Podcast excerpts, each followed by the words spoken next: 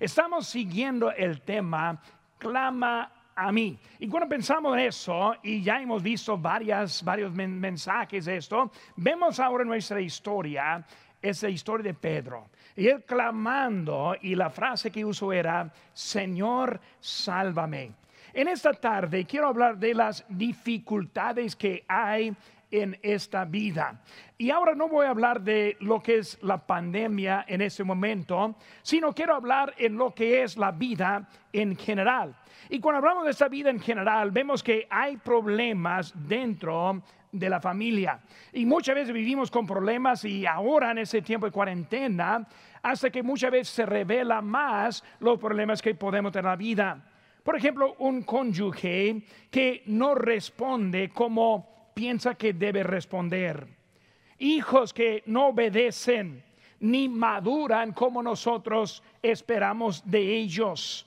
Influencias de este mundo que estorban en la meta espiritual que tenemos.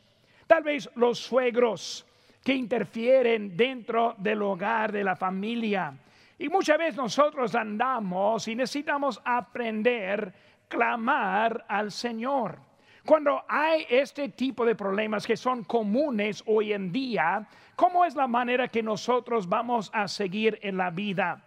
Problemas eh, eh, en proveer por las necesidades básicas que tenemos. Hoy en día batallamos, pero no es algo nuevo porque siempre hemos batallado. ¿Por qué? Porque la vida sigue y muchas veces hasta sin chiste en esta vida. El salario estancado, la inflación que sigue, la familia crece y con más necesidades, problemas en avanzar con planes en esta vida. ¿Qué planes tenemos para este año, el año 2020? Para muchos de nosotros ahora es simplemente sobrevivir, simplemente salir de esta, este caos en que estamos, pero no tenemos mucha, mucho en lo que es la meta. Metas de la juventud que antes teníamos. Y muchas veces en vez de seguir con metas, llegamos a un momento de que simplemente queremos pasar esta vida sin visión, no vamos a encontrar un cambio en nuestra vida. Si no sabemos a dónde queremos ir, no vamos a llegar. Leí una historia de una niña, una hija de un papá y hizo una pregunta a su papá y teniendo como 10 años de edad y dijo a su, a su papá, papá, ¿cómo se hace un bebé? Y el papá, pues casi con pánico, ¿cómo voy a responder a, mi hija de 10 años? Y, tal vez queriendo mandarle a su mamá, pues mejor habla con ella. Y luego pensando en lo que es el sexo. Y, cuando la hija entendió que él le mal, malentendió, ella dijo, no, no, papá, no estoy hablando en cómo se hace del sexo, sino por qué se hace el bebé. ¿Por qué hay una vida? ¿Por qué seguimos adelante con lo que tenemos? Muchas veces lo que hay es frustración en la vida porque no sabemos por qué aquí estamos. Las dificultades que tenemos para soltar la dirección a Dios. En nuestra vida tenemos un deseo de tomar control. Yo quiero mandar a mi vida. Yo quiero mandar lo que soy, lo que tengo, pero necesitamos aprender cómo soltar esta dirección a nuestro Señor. La vida con Cristo. Cuando hablamos de esta vida en Cristo, vemos que los discípulos fueron llamados. Ese llamamiento fue para dejar su vida antigua y seguirle a Cristo. Por eso Cristo dijo, ven, sígueme. ¿Qué significó? Dejar, dejar qué? Lo que hacían dejar su profesión, su trabajo, dejar hasta en ciertas cosas su familia para seguir a Cristo. Cristo está diciendo, aquí estoy, quiero mandar en tu vida, quiero llevarte a donde tú no sabes. Clama a mí y yo te enseño lo que te falta para tener la vida que yo les quiero dar. Así es la salvación. Más que simplemente el alma, también Él quiere nuestro cuerpo. Dice la Biblia en 1 Corintios 6, 19, ¿o ignoráis que vuestro cuerpo es templo del Espíritu Santo? el cual está en vosotros, el cual tenéis de Dios, y que no sois vuestros, porque habéis sido comprados por precio. Glorificad pues a Dios en vuestro cuerpo y en vuestro espíritu, los cuales son de Dios. Dios nos salvó no simplemente para llevarnos al cielo. Muchas veces la persona que se salva está pensando solo en ir al cielo, no, no es simplemente para ir al cielo nos dejó con, aquí con propósito. Esta vida ahora pertenece a Él. Tenemos la vida prestada para glorificar a quién? Glorificar a Dios. Por eso estamos viendo ahora cómo es que Pedro llega, llegó a ese momento. Y él clamó en voz alta, sálvame sálvame. Porque quiero ver algunos pasos que podemos tener para soltar la dirección de Dios en esta vida. Bueno, Aquí estamos viviendo, estamos en pandemia, estamos en cuarentena, estamos esperando, pero no solo eso, hermanos, sino es la vida en general. Esta vida de cuarentena ahora solo está revelando las fallas que hay en nuestra vida. Muchas veces pensamos, no, es esta cuarentena que está provocando, no, no está provocando, sino está revelando por eso la vida en Cristo es igual en cuarentena que como fuera de cuarentena. Por eso vamos a estar viendo un poco en ese momento cómo es lo que hay. Por eso, primera cosa que vamos a ver, hermanos, es el primer paso. Vemos aquí en versículo 22, dice, enseguida Jesús hizo a sus discípulos entrar en la barca y ir delante de él a la otra ribera. Primera cosa que vamos a ver es el primer paso. ¿Cuál es el primer paso? Ahora, cuando pensamos nuestra, nuestra vida cristiana, eh, ahora estamos encerrados, estamos escuchando ahora esta mañana a la palabra de Dios, volvimos ahora a aprender la, la, tele o la computadora o el celular, estamos viendo ahora el mensaje de tarde, ¿cuáles las primeras cosas de nuestra vida? Vamos a ver la primera cosa, hermanos, observar sus bendiciones. Vemos aquí en versículo 21, y los que comieron fueron como cinco mil hombres, sin contar las mujeres y los niños. Pero vemos la primera cosa, observar las bendiciones. Cuando vemos la historia aquí en que Pedro ahora está andando, vino el viento contrario, vemos que Pedro, Pedro salió para caminar, se empezó a bajarse, hundirse, Cristo le salvó, pero antes de toda esa historia, vemos que la historia termina con la alimentación de los cinco mil. Pero vemos ahora que hay que observar las bendiciones que ya han pasado en su vida. Hay que recordar y reconocer esas bendiciones. Los discípulos disfrutaron la alimentación de los cinco mil. Ellos comieron con el Señor, pasaron todo el tiempo con Él, andaban donde Él les, había dicho y le siguieron a Él. Ellos aprovecharon las oportunidades que ellos tuvieron con Cristo. Hermanos, nuestra historia es así. Tenemos ahora años asistiendo, años animándonos, años en compañerismo. Hay que recordar, hay que recordar. Lo que pasó fue muy importante en este momento que vemos en esta historia. Debemos reconocer y recordar las bendiciones. Hermanos, tenemos familia, comemos. En, un, en este tiempo de separación hay, hay muchos que están sufriendo en grandes problemas por eso vemos lo que Dios ha hecho con nosotros y las bendiciones que tenemos. Tenemos estos medios para estar en contacto. Mi cuñada es miembro de una iglesia en Michigan. Es una iglesia que apoyó a mi familia cuando nosotros éramos misioneros. Y ese pastor está desesperado y nunca había ese pasado mensaje por Facebook Live, por nada. Y desde que esta cuarentena, él básicamente cerró las puertas de la iglesia y no hay contacto en esa iglesia. Y mi cuñada ahora está bien eh, este, confusa en lo que está pasando porque no pueden tener nada en eso. Pero nosotros tenemos un medio que Dios nos ha dado para ayudarnos en este tiempo y no lo debemos tomar en poco lo que Dios ha hecho con nosotros. Hay que recordar lo que tuvimos, los cultos abiertos, el compañerismo, e, este, nadie, hasta que nuestra nadie quiere salir. Yo tengo la costumbre eh, como pastor de ser el último salir y por ello siempre soy el quien apaga las luces. Pero aquí en nuestra iglesia yo no puedo porque siempre hay alguien esperando más que yo. Es algo, es buena señal cuando quisimos estar juntos. Hay que recordar, hay que recordar lo que era en nuestro pasado para ayudarnos en nuestro futuro. Muchas veces no aprovechamos las oportunidades que tenemos. Ahora que no podemos venir a la iglesia, para muchos están viendo la falta que tenía. Antes no quisieron y ahora no pueden.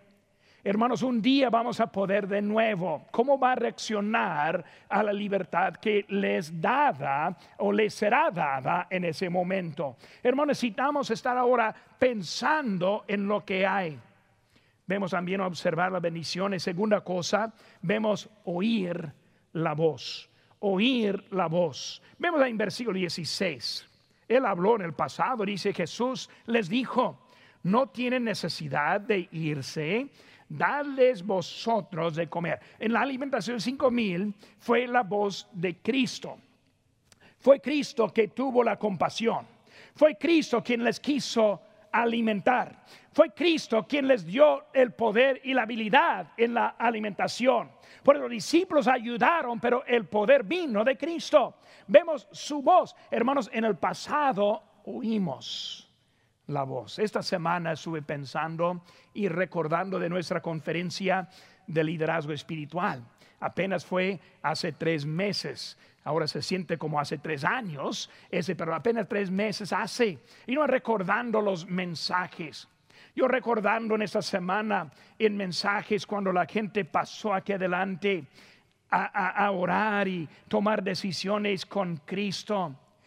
hay cosas cuando Dios estuvo mandando y recordando cómo respondimos a su voz en ese momento. Vemos con Cristo su compasión. Vemos con Cristo su amor. Vemos con Cristo su presencia. Y él habló este en ese momento y habló también en nuestro momento. Hermanos, su voz nos da instrucciones. Es una voz de instrucciones. Alimentar a otros fue decisión de él. Servir a otros fue decisión de él. Y ahora su decisión es ahora entra en la barca. Fue un cambio en la vida de los discípulos en vez de estar en tierra abierta, haciendo la obra, alimentando los cinco mil, ahora su ministerio cambió una barca pequeña, un tipo de cuarentena, un tipo de estar encerrado, quitando su libertad, lo que están viendo en la vida de ellos. Por eso algo pasó con su voz, su voz les llevó a ese momento. Hermanos, hay que entender que hay una necesidad en la barca. Esa barca, hermano, simboliza la iglesia.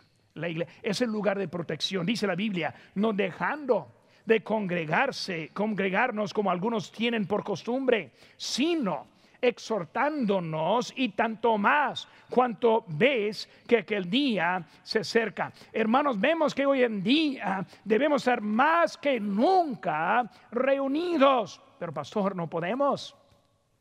Pero pastor, usted ahora está en nuestra iglesia, en la plataforma, en el púlpito. Gracias a Dios que puedo estar aquí. Nosotros podemos. Pero aquí estamos congregándonos en esta manera, en, en este momento de la cuarentena. Por eso, hermanos, hay que entender que están, están, hay noticias que están mostrando más cerca de la venida de Cristo. Hay noticias de China, de Rusia, de Irán, las preparaciones que están haciendo ellos para hacer mal a otros. Pero hermanos, para nosotros entendemos que Cristo viene por nosotros y más cercas, más fieles en nuestra asistencia con nuestro Señor.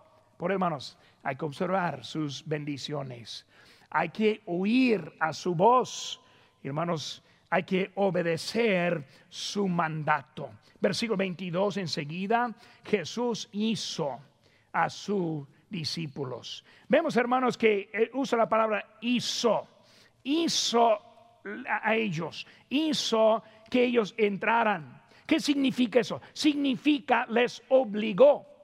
Significa que les mandó. Significa que no pidió opiniones, sino hazlo. Muchas veces no recibimos la voz de Dios como voz de mando. Hermanos, si nosotros recibiéramos como voz de mando, cambiaría nuestras vidas. Vemos que Él ahí está diciendo y ellos están volviendo a hacerlo. Hermanos, entra, entra a la barca, entra en su iglesia, sé fiel a nuestro Señor. Él está bien. Hermanos, también vemos, el rebelde no entra. Los obedientes entran, los rebeldes no entran. El que quiere hacerse caso a Dios, obedecen. Los que no obedecen, ahora con todo respeto, los que no obedecen son rebeldes, rebeldes. Si no obedeces porque es rebelde. No, pero pastor está ofendiendo. Pues no, no, no quiero ofender, pues más bien quiero ofender. Hay que escuchar. Hay que entender, Dios está el que debe estar mandando en nuestras vidas. Porque Él está diciendo entrar. Vemos que los rebeldes no entran. Muchos, eh, eh, muchas veces vemos hasta en nuestros medios comentarios necios que salen. El otro día alguien escribió, no necesita la iglesia, Dios está en todos los lugares. Hermano, Dios está en todos los lugares pero es Dios quien mandó entrar en la barca. Necio, esté atento a la palabra de Dios. Quita tus opiniones que son necias, que no sabes nada y obedece la voz de Dios. Pero muchas veces no queremos obedecer a Dios. Cuando Él quiere hablar, no le escuchamos. Nuestra historia, Dios está ahí, pero Dios también, Cristo allí dijo, entra en esa barca. Yo te digo, aquí es el lugar que yo tengo para nada. Hermanos, su mandato era, entra a la barca, no nada. entra a la barca, no salir de la barca nadando. Ahora, los que están fuera de la iglesia, en vez de estar en la barca, andan nadando.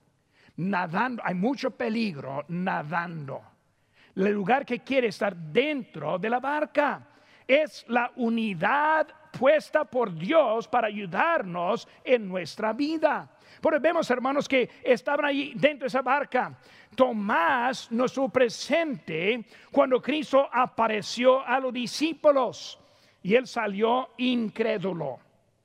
Muchas veces, hermanos, nosotros pensamos y vemos que, que Tomás, dudando, como ya sabemos, ¿Y cómo es que, dudó? Porque no estuvo en su lugar. Porque no estuvo en la barca. Hermanos, cuando no está en la casa de Dios es cuando salen esas ideas. Como los tontos que dicen, no necesitamos la iglesia, no necesitamos predicaciones. Dios está en todo lugar. Hermanos, ellos son los que están dudando porque han apartado de la presencia de Dios. Debemos estar en su lugar para que nosotros sepamos, dice Dios, obedeced a vuestros pastores y sujetaos a ellos, porque ellos velan por vuestras almas como quienes han de dar cuenta para que lo que hagan con la alegría, no y no quejándose, porque esto no es provecho. Es Dios que dijo, obedeced a vuestros pastores. Ahora, pobre tonto, pobre necio, que dice que no necesita la iglesia. ¿Cómo va a obedecer a su pastor si no está en la iglesia?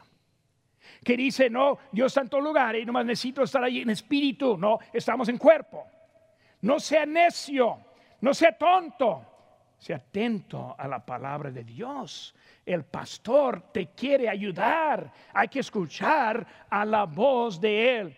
Hermano, vamos a entender que Dios nos dice muchos, mucho para ayudarnos. ¿Cómo es que nosotros recibimos de Dios? Muchas veces que buscamos, digo, buscamos eh, bendiciones, pero ni sabes cómo recibirlas. ¿Qué dice la Biblia en, Lucas 6, 38? Dice, dad y se os dará medida buena, apretada, remecida y rebosando. Esa parte entender muy bien, pero dice, darán. ¿Qué es la palabra? Darán. ¿Quién? ¿O quiénes? No es una palabra, una, es otra. Está hablando de los hombres. Cuando yo respondo a Dios, Dios ponga a los que me van a responder a mí. Refiere a nuestro eh, trabajo, nuestro salario, nuestra economía. Hay que ponerle a Dios en primer lugar, pero no queremos responder a la palabra de Dios. Queremos nuestras propias opiniones y propia necesidad y no estamos escuchando a lo que Dios quiere hacer con nuestra vida. Dios quiere bendecirnos, pero muchas veces nosotros somos el problema en que no recibimos de Dios.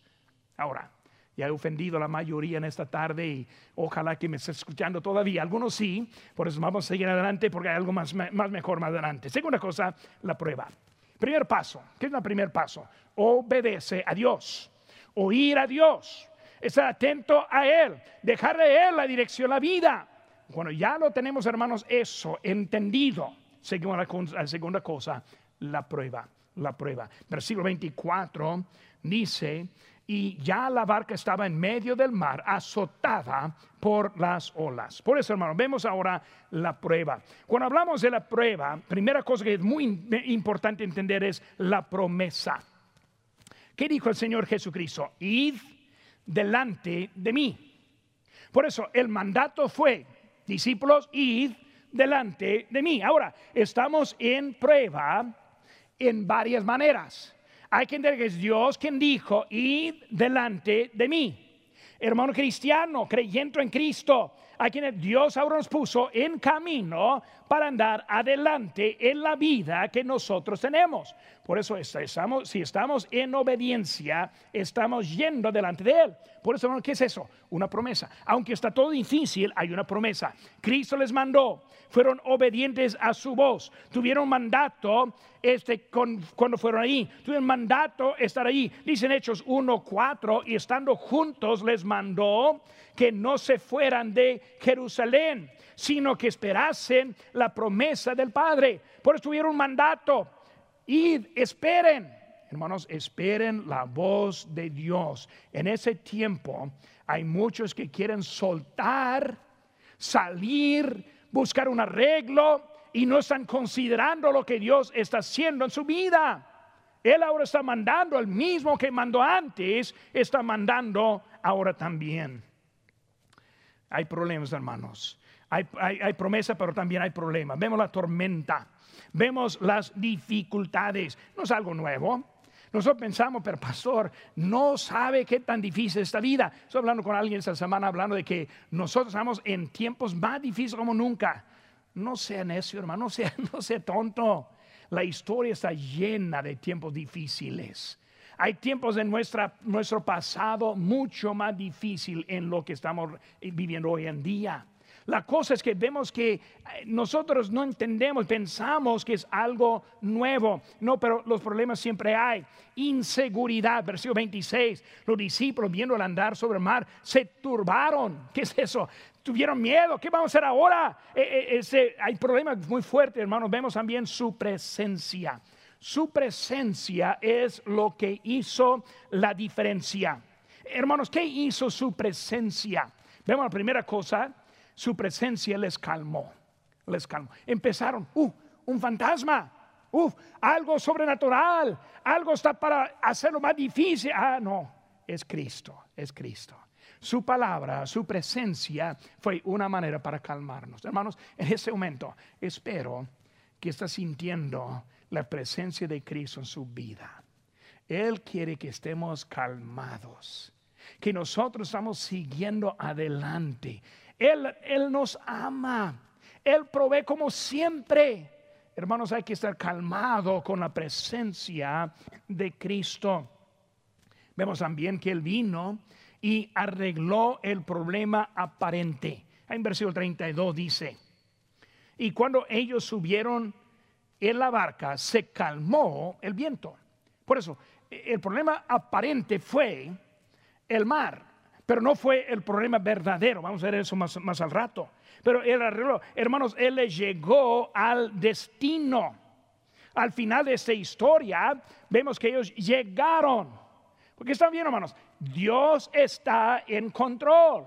Y aunque hay problemas en este momento, esperan, Dios nos va a llegar a su destino. Dios nos va a usar. Dios quiere usarnos. Él nos puso aquí con propósito de Él. Porque vemos que ellos están allí, hermanos, llegaron ahí con nosotros, hermanos. Eh, ¿Cuántas cosas que hay? ¿Cuántas veces andamos preocupados con cosas que no deben estar? Por eso, hermanos, primer paso, obediencia. Segundo paso, viene la prueba. Tercera cosa, hermanos, es la protección es la protección. Versículo número 27 dice, pero enseguida Jesús les habló diciendo, tened ánimo, yo soy, no temáis. Pues vemos, hermanos, la protección. Vemos ahora primeramente el conocimiento en el pasaje. El conocimiento en el pasaje, volviendo al versículo 22, vemos que es Él quien les mandó al lugar en donde andaban es Él quien les puso en camino. Es Dios ahora quien les está indicando lo que deben estar haciendo. Por eso Él tuvo conocimiento. Hermanos, la protección en nuestra vida viene del conocimiento de Dios. Nosotros entramos el año ya llegando la conferencia del liderazgo espiritual, todos animados, buena asistencia, el coro cantando como, como nunca, y son esos himnos que estamos especiales que estamos escuchando ahora en nuestros cultos, pero qué, qué emociones tuvimos ni imaginando lo que iba a suceder en este año de 2020.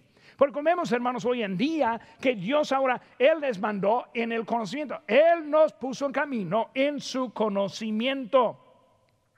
Hermano, protección no significa que nada mal va a pasar. Hay unos en el, en el internet que predican que si está en la voluntad de Cristo, nada mal le pasará. Hay unos que predican pura prosperidad para los cristianos. Hay los que predican, no, pues si tienes la fe, nada nunca te faltará. Suena muy bonito. E, esos, esos templos están llenos sus páginas del internet, miles sobre miles están observándolo. Pero hermano, no es bíblico. ¿Qué vemos aquí en la Biblia, hermanos? Bueno, esa historia. Sígueme, yo te pongo en, tormenta. Sígueme, yo voy a poner vientos al contrario. Obedéceme, yo tengo algo en contra de ti. Hermanos, vemos los perseguidos en el libro de Hechos. Cada discípulo murió la muerte de un mártir. Vemos, hermanos, que hay algo en eso. Como dice en 2 Timoteo 3:12. Y también todos los que quieren vivir piadosamente en Cristo Jesús recibirá bendición. No, no dice eso. Eso dice padecerán persecución. Ánimo, sígueme, viene la persecución ánimo, sígueme, van bien venir problemas, ánimo. No, hermanos, hay que entender lo que Dios está haciendo en nuestra vida. No es esa vida de fantasía, sino es una vida verdadera en Cristo Jesús. Hermanos, el propósito de Dios es más que hacer nuestra vida agradable es un propósito divino de nuestro Dios. Por eso Él les mandó a ese lugar. Hermano, significa que nada mal pasa fuera del plan de Dios. Dios conoce nuestro camino y nosotros no. Dios sabe cómo va a seguir este mundo y nosotros no. Dios sabe lo que es en nuestro futuro y nosotros no. Pero muchas veces queremos interpretar algunos textos como si fuera algo independiente de la palabra de Dios. No, la palabra de Dios es un libro escrito y tiene mucho para nosotros hoy en día. Hermano, yo no quiero sufrir tampoco. Yo no ando buscando manera para padecer. Pero yo entiendo que Cristo va a hacer algo a su propósito en mi vida. Y como con los discípulos, Pedro crucificado cabeza para abajo, Jacobo hervido en aceite, otro trozado y cortado en pedazos, Juan en la isla de Patmos. Vemos, hermano, que su dirección fue algo distinto en la vida de ellos. al final, hermanos, sabemos la historia. Sabemos lo que Dios tiene para nosotros, pero hay que ser fiel en este momento que nosotros tenemos. Lo que necesitamos es un punto de vista poco diferente. Dicen Hechos 5:41. Y ellos salieron de la presencia del concilio gozosos de haber sido tenidos por dignos de, de padecer afrenta por causa de su nombre. Digno de sufrir. Gracias Señor por la cuarentena. Gracias Señor por falta de trabajo. Gracias Señor por el hambre. Gracias Señor por dificultades. Gracias Señor por las enfermedades, porque somos dignos de sufrir. El punto de vista cambiado. En vez de que Dios te da todo, no, de Dios te da lo que necesitas y estar gozosos por ser dignos de sufrir con Él. ¿Por qué? Porque Cristo sufrió. Era una protección, de, una protección en la voluntad de Dios. Vemos, hermanos, aquí lo que necesitamos entender, no hay promesas fuera de la obediencia de Dios. Eh, otra cosa, mucho predicando, Dios quiere hacer todo para ti, no, Él quiere bendecir a los obedientes. ¿Cómo decimos eso, hermanos? Vemos esa historia ahora. Vemos que la protección de ellos fueran para los que estuvieron dentro de la barca. Sabemos lo que pasó con ellos. No hay promesas para los desobedientes, nunca. La protección, hermanos, fueron para los que estuvieran dentro. Hermanos, hay mucha falsa doctrina diciendo adora como quieras, vivir como tú quieras, hacer lo que tú quieras y Dios te bendecirá. Hermanos, no es cierto. Necesitamos aprender que Dios ahora tiene algo para nosotros, un conocimiento de ese pasaje, un conocimiento en, en el permiso, versículo 28, dice aquí. Entonces le respondió Pedro y dijo, Señor, si tú eres, si eres tú, manda que yo vaya a ti sobre las aguas. Por vemos, hermanos, ese permiso. Ese permiso fue basado en la voluntad de Cristo. Por eso, no vemos a Pedro demandando, reclamando, llamando, diciendo, no, está pidiendo. Por hermanos, vemos que es un permiso que está dado a Pedro. Pero vemos, hermanos, una falta de palabra, falta de fe en su manera de hablar. Él dijo, si tú eres, o si, si eres tú, Marcos 9, 24 dice, el padre del muchacho clamó y dijo, creo, ayuda a mi incredulidad. muchas veces en este tiempo de dificultades batallamos para tener la fe. No es pecado batallar. Señor, te creo. Ayuda a mi incredulidad. Por eso vemos, hermanos, que cosas que faltó, cosas que faltó en su, en su manera. Hermanos, más que permiso. Ahora vemos ahora que Dios está hablando. Y por eso si quieres, manda. Porque Él quiere ser mandado por Dios. Por eso hay conocimiento del pasaje, conocimiento en el permiso, también conocimiento en el mal paso. En el mal paso. Versículo 31. Al momento extendió la mano de, sido de él y le dijo, hombre de poca fe, ¿por qué dudaste? Aquí está Pedro Señor, mándame que yo venga. Y ven, ven. Y él pasa allá, falta la fe, va para abajo y Cristo le agarra. Por eso ahora Cristo está respondiendo en su momento de necesidad. La protección, hermanos. ¿Qué pasó? Pedro empezó, a ver las olas. ¿Qué es eso? Las circunstancias. Él empezó a quitar la vista de Cristo. Por ahí está Pedro, en vez de ver a Cristo, mira abajo. Nosotros, en vez de ver a Cristo, miramos a lo que está pasando. No, pero pastor, hay mucho miedo. Ah, ese virus está en todas partes. Cuando yo estoy viviendo aquí, yo ni sé qué puedo hacer. Empiezo a mirar hacia allá en vez de a Cristo. Hermanos, es el mismo Cristo de enero durante la conferencia de liderazgo espiritual que es el Cristo de la cuarentena. Necesitamos mantener la mira en Él y no en las circunstancias. Por hermanos, sabiendo eso, eh, qué misericordia de Dios que Él extendió la, la, mano para salvarle a Él. Mientras que Él está viendo afuera, viendo otras cosas, todavía está Cristo. Qué bonito es, hermanos. Él nos hace más que merecemos. Por eso vimos su primer paso. Primer paso, hermanos, de ese tiempo es obediencia. Obediencia. No desvíe, hermanos, de lo que es obedecer a Dios en ese tiempo. Y luego la prueba, ya lo vemos. Y también vemos la protección, entendiendo que Él nos da más que debemos tener. Vemos ahora última cosa, el grito en público. Ahí versículo número 40, digo 30 dice, pero al ver el fuerte viento tuvo miedo y comenzando a hundirse, ¿qué dice? Dio voces diciendo, Señor, sálvame. Él ahora está gritando en ese momento, voz alta, voz abierta. Dios quiere oír nuestra voz. Clama a mí y yo te responderé y te enseñaré cosas grandes y ocultas que tú no conoces. Clama a mí, sálvame Señor. Bueno, no tuve miedo, no tuvo vergüenza, no le importaba lo que pensaron los vecinos o los amigos o los que están alrededor. Gritaba con voz alta por la salvación de él.